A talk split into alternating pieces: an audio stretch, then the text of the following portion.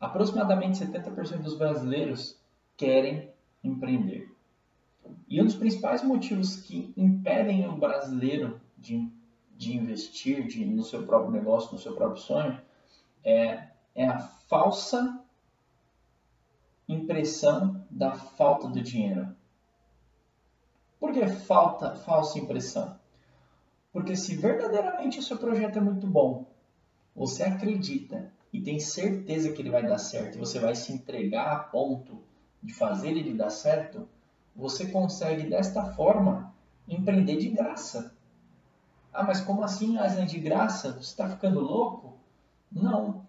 Pensa assim, quantas pessoas você tem no seu ciclo de confiança? 10? 20 pessoas? Vamos trabalhar com 10. Arruma 10 pessoas de confiança que você tem coragem para contar do seu projeto e conte para eles e chame eles para serem investidor no seu negócio. Não estou dizendo nem para eles serem sócio, mas para que eles sejam a fonte de investimento de vocês. Agora, você vai virar para mim e vai falar assim: ah, não, não tenho coragem.